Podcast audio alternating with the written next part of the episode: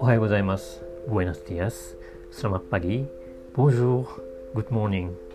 気象庁が2020年9月25日金曜日現在発表している日本の気象情報を5カ国語でお送りします。Este es el estado del tiempo al Japón en cinco idiomas según el Departamento Meteorológico el viernes 25 de septiembre 2020. Ini info kondisi cuaca di Jepang dalam lima bahasa dari Badan Meteorologi Hari Jumat tanggal 25 September 2020. Voici la condition météorologique du Japon en 5 langues d'après l'agence météorologique le vendredi 25 septembre 2020. This is the weather condition in Japan in five languages according to Meteorological Agency on Friday, September 25th, 2020.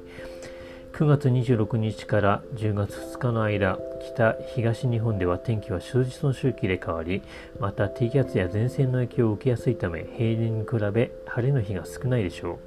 西日本でも天気は数日の周期で変わりますが高気圧に覆われやすく平年に比べ晴れの日が多いでしょう沖縄奄美でも天気は数日の周期で変わりまた平年と同様に晴れの日が多いでしょう desde el 26 de septiembre hasta el 2 de octubre, en comparación con años ordinarios, el norte y este de Japón, el clima cambia cada pocos días y es más susceptible a la baja presión y las líneas de frente, por lo que habla menos días soleados. Incluso en el oeste del Japón, el clima cambia cada pocos días, pero es fácil estar cubierto por la alta presión y habla muchos días soleados.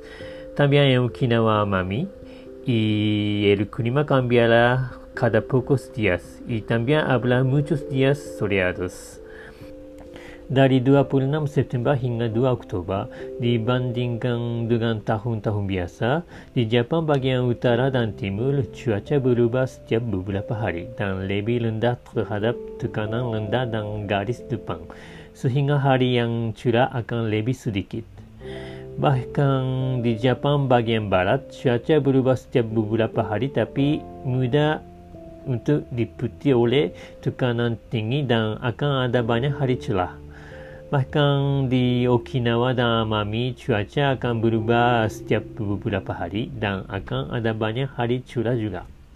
Du 26 septembre au 2 octobre, par rapport aux années moyennes, sur le nord et l'est du Japon, le temps change tous les quelques jours et plus sensible aux basses pressions et aux lignes de front, donc il y aura moins de jours ensoleillés.